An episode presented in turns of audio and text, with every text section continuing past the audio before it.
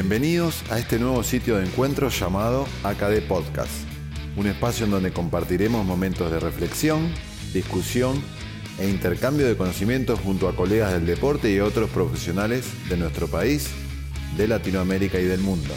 Esperemos que lo disfruten.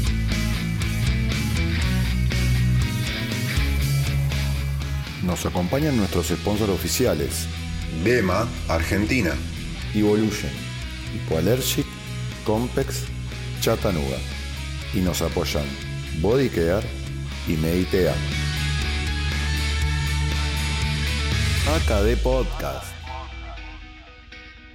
Episodio 3.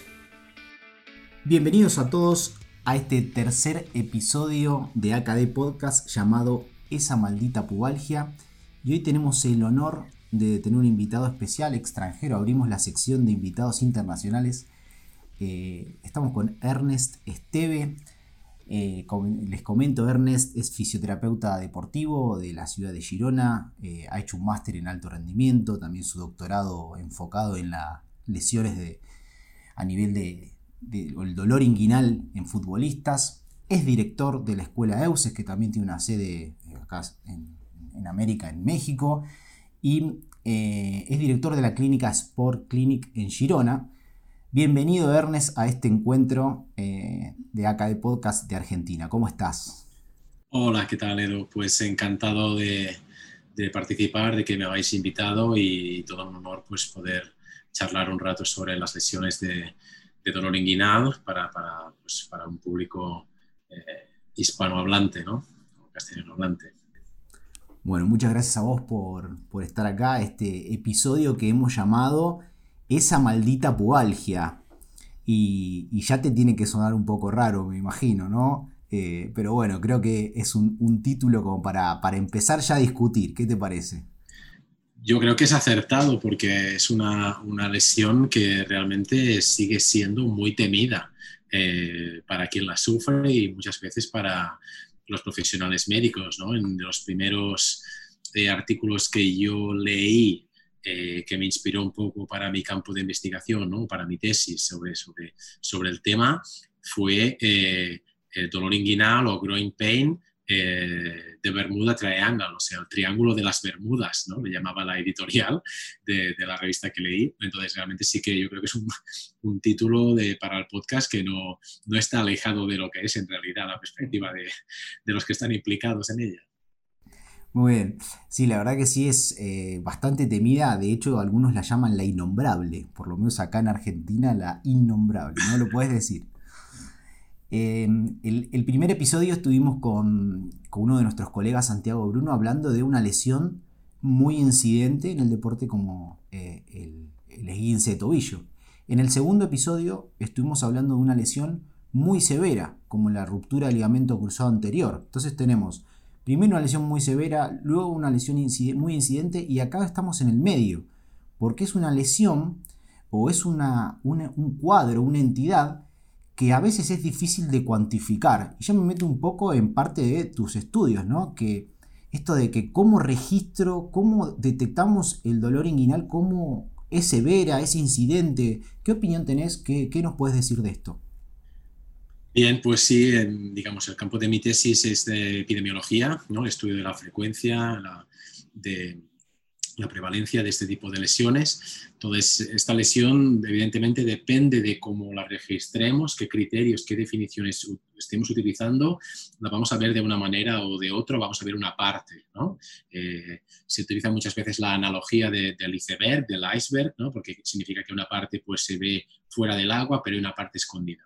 Cuando utilizamos definiciones como el time loss, que es decir, cuando el deportista no puede entrenar o no puede entrenar como los demás o no está disponible para competir, vemos que esta lesión pues es relativamente frecuente o tampoco es muy frecuente, no es como un esguince de tobillo, como una lesión muscular, pero sí que vemos ya que puede implicar una severidad moderada o severa, es decir, que los días de baja, cuando causa baja, cuando causa time loss, es relativamente largo o muy largo. Esto significa 28 días o más. Pero hemos visto en los estudios, pero es que, si se registra esta lesión eh, con esta definición, es decir, registrando solo cuando el deportista no entrena o no puede entrenar como los demás, vemos solo una parte del problema. Volviendo a la analogía del iceberg, es decir, aquello que está por encima del agua, por encima de la superficie, lo que está a flote. Pero eh, cuando recogemos cuántos jugadores tienen problemas, puedan entrenar o no, vemos que la prevalencia, el número de jugadores que tienen este problema es muy elevado, es enorme en realidad. Eh, llega a ser uno de cada dos jugadores durante la temporada. esto es una prevalencia del 50%. Incluso en países del norte de Europa, esta prevalencia parece ser un poco más alta. Y me estoy refiriendo a fútbol, porque es donde hay este tipo de estudios, ¿no? jugando con, varias definiciones o varias maneras de registrar esta lesión. Entonces, la única manera de capturar eh, todo el impacto eh, de que tiene esta lesión es utilizar métodos que los reporta el propio jugador, es decir, pueden ser tecnología teléfono móvil, puede ser preguntando cada semana tienes síntomas o no, cómo estás, diferentes cuestionarios y a la vez también intentar llevar un registro de cuándo entrena, cuándo no entrena, entonces cuando podemos ver realmente todo el impacto. Otro tema que, que señalabas, um, Edu, que es el tema de la severidad, Claro, cuando causa baja, medimos severidad, ¿no? según el, consenso que tenemos de, Fuller, con los días de baja. Cuando el jugador puede entrenar, pero sabemos que tiene problemas porque nos lo refiere, eh, medir la severidad ya es más difícil. ¿no? Tenemos que, hay algunas herramientas, eh, cuestionarios, que estamos también intentando validar al, español, eh, que nos, nos pueden dar información de las limitaciones que tiene el deportista cuando participa, ¿no? incluso intentar ver qué impacto puede tener en su performance, en su rendimiento en el, deporte, en este caso en fútbol. Bien, y bueno, creo que, es fundamental, ¿no? Sabiendo que es una, una patología, una entidad eh, muy prevalente, tener estos cuestionarios o poder llegar a tener el alcance de estos cuestionarios es muy importante. Em, ¿Nos querés contar un poco de, cómo de qué se tratan estos cuestionarios importantes para, poder aplicar en la práctica clínica, no? Eh, ahora mismo la única manera que tendríamos de registrar estos problemas en, nuestro idioma sería preguntando simplemente, ¿tienes dolor? Sí o no. Eh, o tienes algún problema, si queremos utilizar la palabra que nos proponen algunos estudios noruegos, tienes problemas, sí o no, porque realmente el jugador puede experimentar algún tipo de sintomatología que no es dolor, pero es pues rigidez, tirantez, ¿no? alguna otra palabra para definirlo. Entonces, si preguntáramos dolor, también podríamos estar eh, cerrando demasiado el, objetivo ¿no? para capturar eh, estos problemas. Entonces, es lo único que, que tenemos hasta ahora. Y luego para capturar eh, severidad, cuando el, jugador nos dice que, sí, que tiene un problema, podemos utilizar el Hip and Groin Outcome Score, que se llama HAGOS, ¿no? es el acrónimo. Es un cuestionario que está traducido, no todavía validado. Estamos en proceso de, validación al, al, español y mm, este cuestionario sería recomendable utilizarlo cuando ya nos confirma que el jugador tiene un problema. Y entonces eh, no nos sirve tanto para monitorizar cuando no hay un problema eh, o el jugador no refiere síntomas, pero sí cuando el jugador nos, nos manifiesta. Porque si lo pensamos a nivel logístico sería complicado pasar un cuestionario en papel ¿no? o a, cantidad de jugadores, de deportistas semanalmente o incluso mensualmente. Eh, implica un desgaste de tiempo mm, casi que no, que no lo hace realizable. Bien. Debemos acá eh, reconocer que utilizamos este cuestionario, que, tuviste eh, la posibilidad de, traducir al español. Eh, así que bueno, sí, la verdad que, es muy interesante lo que decís y, es muy importante, porque a partir de acá es donde uno ya puede empezar a, evaluar y, a, a, darse cuenta de qué es lo que, lo que tiene el jugador. Hubo muchos problemas con la terminología, hubo mucha, eh, mucho cruce de que, bueno, lo llamamos así, lo llamamos de otra manera. Por suerte, en buena hora, eh, ya hace unos años, eh, se celebró el consenso de Doha, en el cual se un poco dilucidado esta situación y se han puesto de acuerdo los autores. ¿Crees que fue importante este suceso? y contanos un poco las entidades que se pueden presentar y cuál es, es la, la más prevalente en tu, en tu práctica clínica o la que te has encontrado más comúnmente en tus jugadores? Sí, realmente esta disparidad de, nombres, de definiciones que, existen, siguen estando ahí, por lo menos en, aquí en, España o en mi, zona, en mi comunidad, en Cataluña, sigue utilizando otros nombres también.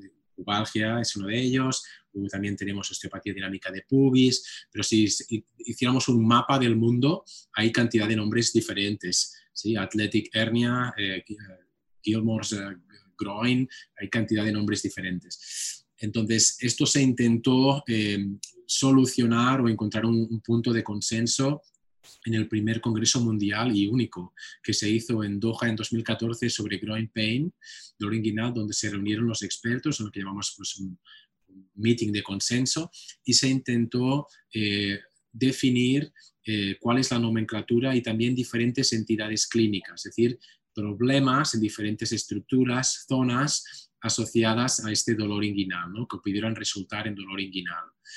Em, estos, estas entidades clínicas, eh, en el consenso se definió que se dividen en cinco. Es un problema inguinal relacionado con aductores, musculatura aductora, un problema inguinal relacionado con ilioxoas, un problema inguinal relacionado con la sínfisis del pubis, luego un problema inguinal relacionado con em, la zona inguinal, y luego podríamos tener también un problema de cadera que da un dolor inguinal, aunque se, clasificaría aquí como un problema de cadera, no realmente como un problema inguinal. Entonces sería algo para descartar, que un problema de cadera no esté explicando este dolor inguinal.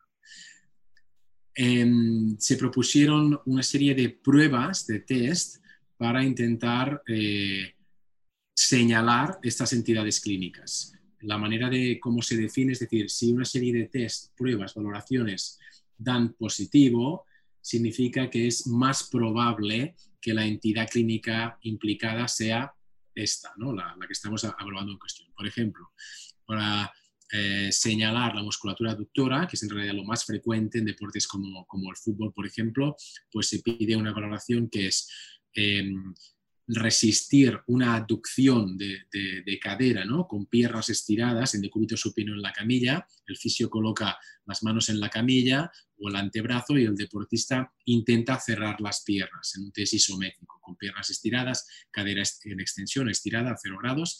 Entonces, si ahí hay dolor, y esto se acompaña también de dolor a la palpación en inserción de aductores, entonces se, se dice que es altamente probable que la musculatura aductora esté implicada. Y así tenemos diferentes test de screening para una de las, cada una de estas entidades que he nombrado, ¿no? IEPSOA, síntesis pubis, zona abdominal, uh, etc. Bueno, ahora bien, el paciente te llega al consultorio, Ernest, y em, vos encontrás que tiene múltiples entidades o tiene más de una. ¿Cómo priorizás el tratamiento? ¿Le das más importancia a una sobre otra? ¿Trabajas las dos en conjunto? ¿Cómo manejas ese tema? Bien, esta es una muy buena cuestión. Sabemos ya por los estudios de, de Holmi que estas entidades no existen eh, frecuentemente de un modo aislado, sino que habitualmente coexisten. Es decir, el deportista que nos va a entrar por la puerta en la consulta, lo que tenemos en el equipo, lo más probable es que tenga múltiples entidades. ¿Sí? decir, de positivos, cree, eh, revele sospechas en más de una de estas que, he nombrado. Entonces, en mi consulta, además a un nivel práctico, cuando entra deportista por la, por la puerta, lo evaluamos y vemos que tiene múltiples entidades, no tenemos una evidencia fuerte que nos diga qué tenemos que hacer para cada una de ellas o cómo tenemos que cambiar nuestro tratamiento en función de lo que vayamos a encontrar. Esto, desgraciadamente, no existe todavía. Eh, la mayoría de estudios que hay eh, han incluido los deportistas, sobre todo futbolistas, en que la entidad clínica prioritaria, uno era eh, dolor inguinal relacionado con musculatura aductora. Entonces, la mayoría de protocolos de tratamiento que tenemos, estudios que se han realizado, es sobre esta entidad. Ya más a un nivel clínico práctico, saliendo un poco los estudios y, respondiendo a tu pregunta sobre qué es lo que yo hago, habitualmente, como todo el mundo, veo pacientes que tienen múltiples entidades, o creo que tienen múltiples entidades, entonces hacemos una valoración de qué entidades tiene, pero luego acompañamos de una valoración funcional, pues de fuerza, de, para llamarlo así, control o de la fuerza abdominal, rango de movimiento, etc. Y eso nos da un dibujo sobre qué es aquello que tenemos que trabajar ¿no? y de qué manera. Cuando hablamos ya de, de qué manera lo trabajamos, pues ahí nos apoyamos en los estudios que hay de tratamiento de estas lesiones, de, de Holmig, de Adam Ware, eh, etcétera. También en estudios de prevención de esta lesión, como los de los de Joar Haroy, de los noruegos, con el Copenhagen, etcétera, porque al final eh, eh, el tratamiento de rehabilitación, si queremos, no deja de ser un tratamiento de, prevención. Al final es un poco lo mismo. Queremos eh, reducir los síntomas o, impedir que estos síntomas vuelvan. Incluso en los estudios de prevención, cuando se ha utilizado eh, definiciones más de problemas, no tanto lesiones, son estudios de prevención que incluyen deportistas que tienen síntomas en ese momento. Es una prevención que es un tratamiento, de hecho. Estamos, no estamos evitando la lesión, estamos evitando un agravamiento de los síntomas. Entonces, no deja de ser eh, para estos pacientes ¿eh? o estos jugadores. Entonces, al final ahí también podemos coger eh, evidencia o conocimiento para nuestro tratamiento. Pero no podemos hacer todavía cajas cerradas para cada uno de estos pacientes. Este tiene dolor inguinal relacionado con el pubis, entonces tengo un tratamiento modelo que puedo seguir. Esto no existe. Hay que, cuando es aductor, sí que tenemos un tratamiento más estandarizado hay randomized control trial, ensayos clínicos que nos dicen qué hacer y qué no hacer, eh, pero cuando se empiezan a mezclar múltiples entidades o podemos señalar otra entidad como principal, ahí la cosa ya es más confusa e inestable y hay que empezar a, crear un, poco nuestros propios tratamientos. Muy, muy, muy interesante, Ernest. Bueno, eh, importante que, que eh, todo lo que nos contás. Y dijiste algo, eh, además del squeeze test, esta herramienta de, diagnóstico, de alguna manera diagnóstico diferencial, nos nombraste eh, tres cosas muy importantes. Dijiste control abdominal, dijiste valoración de la fuerza, dijiste rango de movimiento. Como para que los, los oyentes tengan una herramienta práctica. ¿Algún punto de corte como para eh, para contarnos alguna relación importante que hay que hacer entre la musculatura. ¿Cómo, cómo serían esos test si nos puedes comentar? Mi guía principal es la fuerza de aductores. Por un lado he hecho los test, que es cómo provoco el dolor, qué entidades y estructuras creo que pueden estar implicadas, y luego qué desequilibrios veo. Eh, puedo observar o puedo constatar. Lo que puedo constatar, evaluar, medir de un modo más em, eh, pálido y, preciso es la fuerza de aductores en el squeeze test con un dinamómetro manual. Ahí hay, estudios con valores de referencia. Por ejemplo, jugadores adultos, valores de referencia están en 2,8, 9, eh, casi 3 newtons por metro por kilo. Ahora explicaré qué es eso. Esto es una medida relativa de fuerza. ¿Qué significa? Significa que hemos medido en newtons la fuerza en el squeeze test a cerrar las piernas con un dinómetro y la hemos relativizado al jugador. ¿En qué? Pues en la medida de la pierna, la longitud de su pierna, desde el punto del dinamómetro de contacto hasta la espina ilíaca, lo superior, el borde inferior, más o menos, y hemos multiplicado por este valor en metros. Por ejemplo, un jugador de metro 75 podría tener 0,85 metros o 85 centímetros de longitud y ha dado, imaginemos, 200 newtons, ¿no? Pues 200 newtons por 85 o 0,8 perdón, metros y luego dividiríamos, dividiríamos por el peso del jugador. Aquí es como se obtiene una medida relativa. Si me quedo con los 200, 200 eh, newtons, me quedo con una medida absoluta de la fuerza. Entonces es más difícil poder comparar este jugador eh, con algo. Sí que es cierto que de un modo más eh, bruto, no tan neto, un deportista hombre, adulto, por debajo de 250 newtons en valor absoluto, mm, parece flojo, ¿sí? parece insuficiente, pero es un dato bruto absoluto. Si es un jugador eh, de, poco peso, de una talla pequeña, tal vez podría ser suficiente para jugar a fútbol sin problemas. ¿no? Pero aquí es donde ya discriminamos un poco. Hay que trabajar la fuerza de aductores, es prioritario, está muy flojo, eh, y, ahí, vemos. Eh, la parte abdominal. La parte abdominal, si nos fijamos en los estudios que hay, eh, la mayoría de estudios de Holmick incluyen un entrenamiento abdominal muy potente. Entonces, realmente esta parte abdominal, antiextensora del tronco, etcétera, es muy importante. Lo que pasa es que no tenemos un test que nos mida la fuerza, o que nos mide. Yo he dicho control, que tal vez es una palabra que puede ser incluso incorrecta, o, fuerza, ahora te explicaré cómo lo medimos, em, pero es una parte importante. El, ejercicio del Copenhagen, que se ha visto que es eh, muy eficaz en la prevención, es un ejercicio que es muy demandante de todo, eh, incluso para el brazo, para el hombro, porque gente a veces incluso chicas que tienen eh, una talla grande, muy, muy, muy altas, que no tienen tanta fuerza en este medio superior, tienen dificultad para realizarlo, pero por la fatiga en el hombro, en el brazo o en el tronco, en la parte lateral de paravertebrales. Em, entonces, cuando nosotros medimos este control que llama abdominal, hacemos algún tipo de test, tipo un dead back, o sea, el, bicho muerto, digamos aquí, que es colocarse en decúbito supino, bajar las piernas, levantar las piernas o el control sobre el raquis o sobre la pelvis. Se puede intentar medir con un stabilizer, un stabilizer en la parte lumbar y podemos intentar medir este ascenso, descenso de piernas, intentar ver qué pasa con su control abdominal. Si vamos a futbolistas eh, que, veo yo bastante, amateur, pues hay un, se ve un buen trabajo en tren inferior, un tren inferior potente, pero tal vez un tren superior, un tronco no tan cuidado.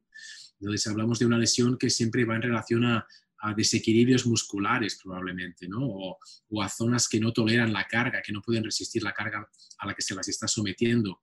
Entonces veo bastante este esquema. Aductores tal vez un poco flojos, eh, un poco en déficit en relación a la literatura y, otros compañeros, pero veo una parte abdominal realmente que no está acorde es algo ya más subjetivo, ¿eh? pero que no está acorde con, con lo demás. Podemos utilizar también fuerza en abductores, en ABDs, para comparar. Eh, sabemos por algunos estudios, también en otros deportes, que los adductores deberían ser algo más fuertes, ¿sí? 1,2 eh, veces, ¿no? más o menos, casi un 20% más fuertes que los abductores con B. un poco más de fuerza hacer abducción que hacer abducción. Eso también nos, lo podemos utilizar como valores de referencia. Y luego la parte de amplitud de movimiento pues no está tan clara. Por ejemplo, sabemos que ADM de cadera no es un factor de riesgo em, o no lo parece. Hay como unos indicios ¿no? en los estudios, pero nunca se ha constatado de manera fuerte. Tal vez es porque es un factor difícil de estudiar. Hace falta mucha gente, muchos eh, deportistas en el estudio. Medir amplitud de cadera es difícil, lleva tiempo, pues incluir mucha gente es difícil también haría falta más potencia de más gente para poderlo ver. Entonces ahí medimos principalmente eh, extensibilidad muscular en, extensores de cadera, eh, también rotaciones de cadera, pero a la hora de trabajar o prescribir vamos con mucho cuidado porque en estudios de Colmic se ha visto que trabajar la amplitud de movimiento, flexibilidad en aductores es un factor que no, no es nada bueno parece para los casos de larga duración. Entonces podemos trabajar a veces algún tipo de trabajo de extensibilidad, pero siempre intentamos hacerlo muy activo, muy alejado de lo que sería un estiramiento pasivo sobre aductores. O sea, nunca trabajamos o casi nunca trabajamos pasivamente. Tal vez sí, muy controlado en camilla, siempre pidiendo activaciones y tal para anular este efecto inhibitorio del estiramiento pasivo. ¿no? Se puede utilizar o utilizamos un estiramiento pasivo cuando aplicamos alguna técnica más manual de fisio, por ejemplo, los estudios de Adam Weir se ha visto bastante que un tratamiento pasivo, manual, añadido, puede dar alguna ventaja en algún momento, sobre todo cuando el deportista no tolera algún ejercicio activo, nos puede ayudar, nos puede ayudar también a ganarnos la confianza del, deportista modulando un poco su sintomatología, aunque sabemos que a medio o largo plazo tal vez no cambie nada, pero sí a corto plazo nos puede ayudar que puede hacer un ejercicio de fuerza más cómodo o antes, y ahí es donde utilizamos una parte más pasiva o más de estiramiento, es un trabajo más de Bien, muy interesante todo lo que nos contaste, Ernest, y incluso hasta nada, esto de poder eh, contar con, eh, decir, bueno, para algunas entidades es necesario estirar, pero de forma activa, con algunas otras se puede utilizar la terapia manual eh, con, un, con un efecto un poco más neuromodulador del dolor. Está bueno esto de tener varias alternativas de tratamiento para obviamente la múltiple cantidad de entidades y bueno, y todos los ejercicios y, lo que nos comentaste recién. Y ahora un poco más apuntando a los test de vuelta al campo propuestos por la, por la bibliografía. Por ejemplo, pueden ser algunos estos utilizados por Andrea Cerner, que vos conocés. Eh, ¿No pensás que son test que subevalúan un poco a nuestros deportistas? Bien, lo que suele pasar a veces con las baterías de test o los protocolos, y hemos visto un poco esta evolución en, los estudios que se han realizado en las lesiones de isquios. Claro, esto evidentemente es útil, es útil. Lo que suele pasar es que es de difícil aplicación, eh, en mi opinión.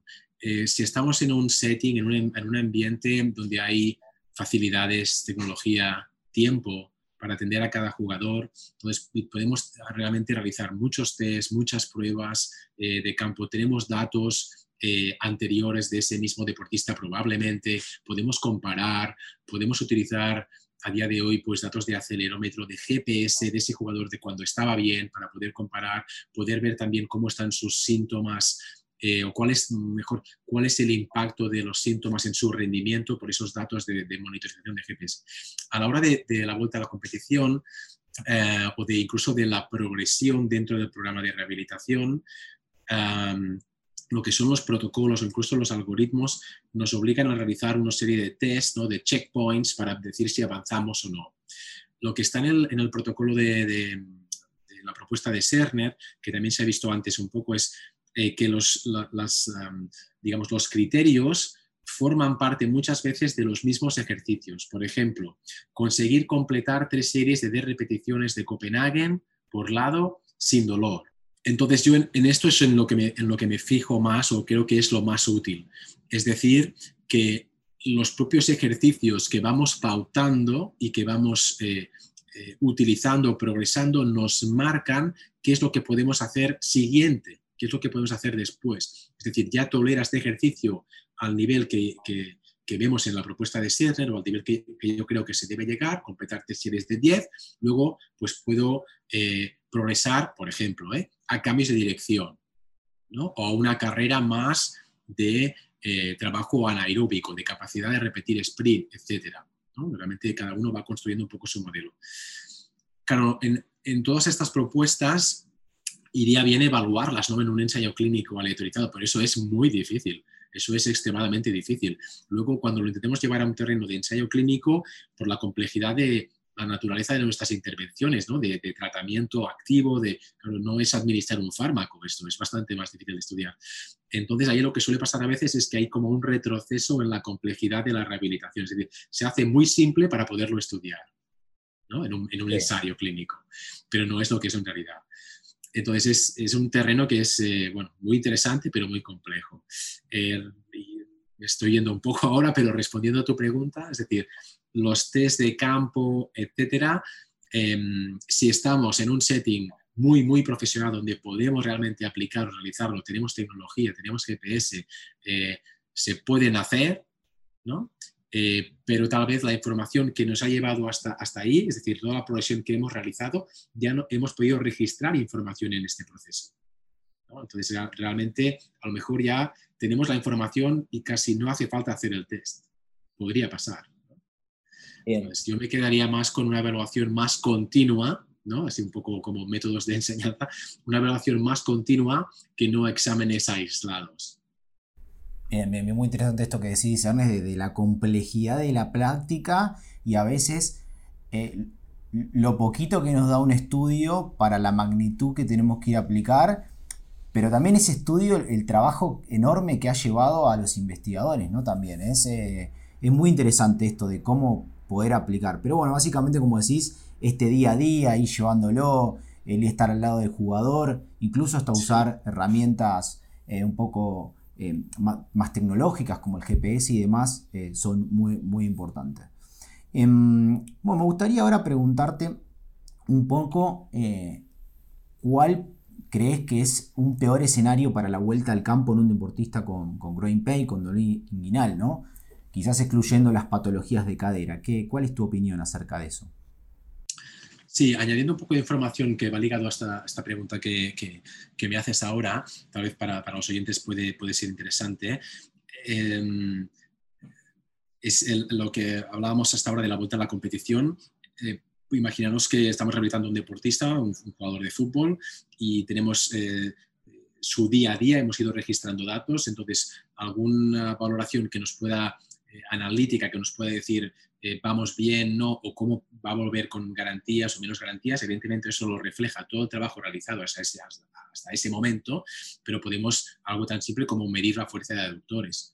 ¿no? que es algo que tardamos nada, 30 segundos en hacerlo. ¿Qué valores nos da? Nos da valores que em, eh, indican normalidad comparado con valores de referencia. Sí, bueno, ok, pues vamos hacia adelante, ¿no? O hacemos un paso más en, en la carga.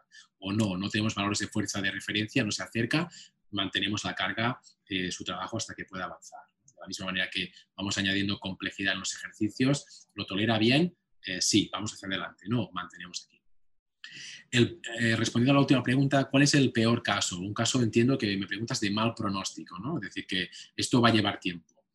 Bueno, pues sería un caso con probablemente múltiples entidades, eh, ¿no? con un cuadro muy agudo, es decir, que a veces hacemos los test para entidades clínicas y realmente todo da positivo. ¿no? Todo da positivo y tiene eh, cuadros de dolor o patrones de dolor que, no están incluso ni dentro de las entidades. Por ejemplo, dolor en la zona del periné, eh, ¿no? incluso como en la base de los genitales, dolor que cambia de zona, que se, que se refiere a, zonas alejadas de, de, lo que es habitual.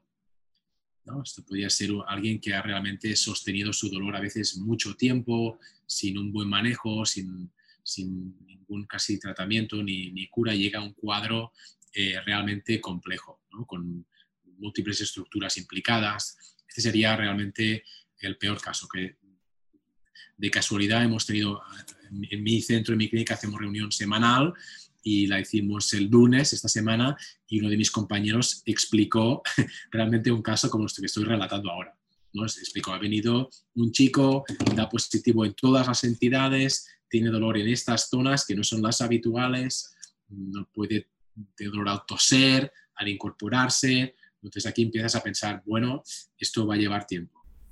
Bien, bien, incluso se puede hasta pensar en un tratamiento a veces ya donde el paciente puede ir al quirófano y bueno, depende lo que, lo que se encuentre.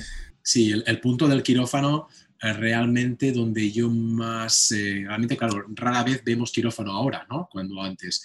Entonces, eh, el quirófano yo creo que empieza a considerarse seriamente cuando el deportista está quemado, yo creo, que es que ya no puede más, ¿no? Psicológicamente y ya no puede más mentalmente y necesita un, tratamiento diferente o explorar una vía diferente al que le estamos proponiendo muchas veces como tratamiento conservador, ¿no? que siempre es el de primera indicación, pero puede pasar que el deportista ya no admite esa opción en su cabeza porque ya no puede más.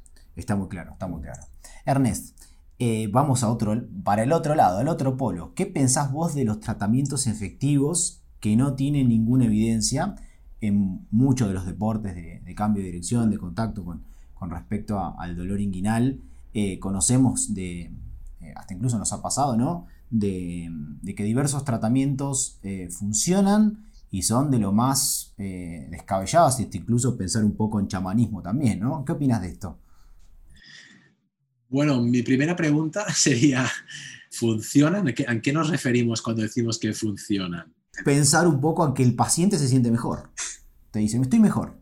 Bueno, el, en realidad, claro, hay que entender, ¿no? En las últimas décadas hemos avanzado mucho en el conocimiento sobre el dolor, en general, la interpretación del dolor, la perspectiva del paciente.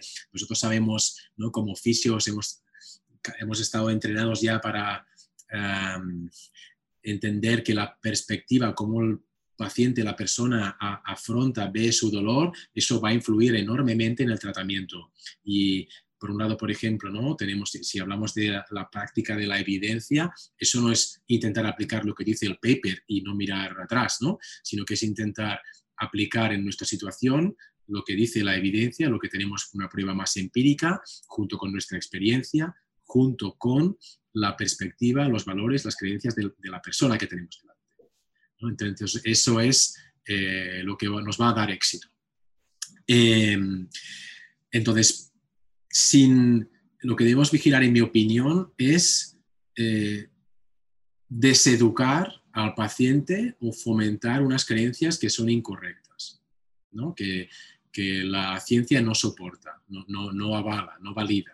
¿Qué significa eso? Es decir, hacer creer a alguien, a alguien algo que no es. ¿no? Entonces, eh, hacer algún tipo de técnica y decir, no, esta técnica causa este efecto cuando eso no lo sabemos ¿no? o no es cierto. Es decir, eh, podemos utilizar técnicas, terapia manual, vendajes, cualquier em, técnica que digas, bueno, esto no tiene evidencia, yo lo hago porque cuando lo hago sé que algo va a cambiar, muy probablemente, se va a sentir mejor y etcétera. Pues intentar explicarlo eh, de un modo transparente, no decir eh, al, jugador o al paciente o al deportista, esto no sirve para nada, pero lo hacemos para decir mejor. Eso no es la forma de trabajar tampoco, pero sí que explicar, bueno, vamos a hacer esto para aliviar ¿no? tu sufrimiento, tu dolor, intentar que estés un poco mejor y, luego vamos a intentar hacer lo demás, ¿no? que, que, es lo que nos dice la ciencia, que haciendo esto va, a funcionar. Eh, es fácil como humanos que en nuestra cabeza creamos una serie de asociaciones de porque estamos, hemos nacido para eso y nos ha dado la supervivencia, que es eh, intentar enlazar ideas o, o, asociar cosas. Es decir, me pasa esto, me hacen esto, estoy mejor, esto es lo que me ha curado esto no es así, ¿no? Porque la cabeza nos traiciona, también como fisios, ¿no? De hacer, hago esto, el paciente mejora y ha mejorado porque he hecho esto. Bueno, no es tan fácil. Eh, hay muchas variables que no hemos controlado, no es un setting de estudio. Entonces, hacerle ver un poco al paciente, aunque a veces es difícil, que, bueno, puede haber mejorado, puede, puede ser por muchas causas, ¿no? Esto es como el jugador que nos dice, hoy he comido huevos con patatas y he marcado tres goles, los huevos con patatas me, dan el gol, me hacen marcar goles. Esto yo lo he oído, es verdad, ¿eh? era un jugador. Bueno, esto no es así, ha sido una casualidad. Entonces, y existe. Entonces, a veces hacemos una técnica, el dolor se ha ido, bueno, eh, puede ser por muchas causas. Vamos a intentar estudiarlo, valorarlo y ver. Pero intentar ser un poco escépticos, eh, pero tampoco intentar hacer solo lo que dicen los papers. Estoy de acuerdo.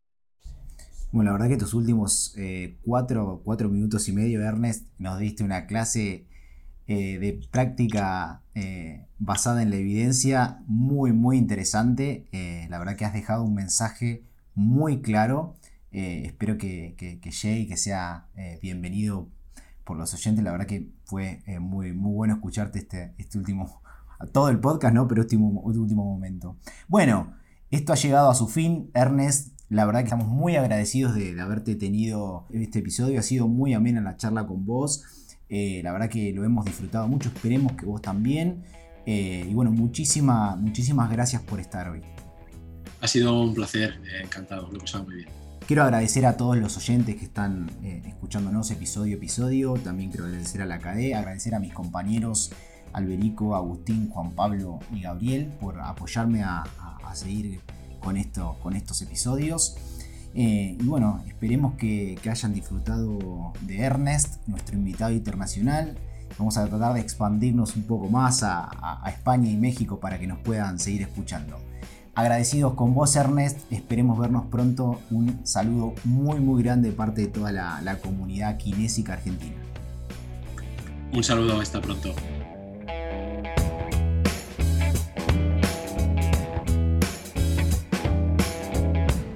Les agradecemos por compartir este encuentro con nosotros y los invitamos a asociarse a la AKD para tener acceso a la revista, jornadas y a todo el contenido de nuestra asociación.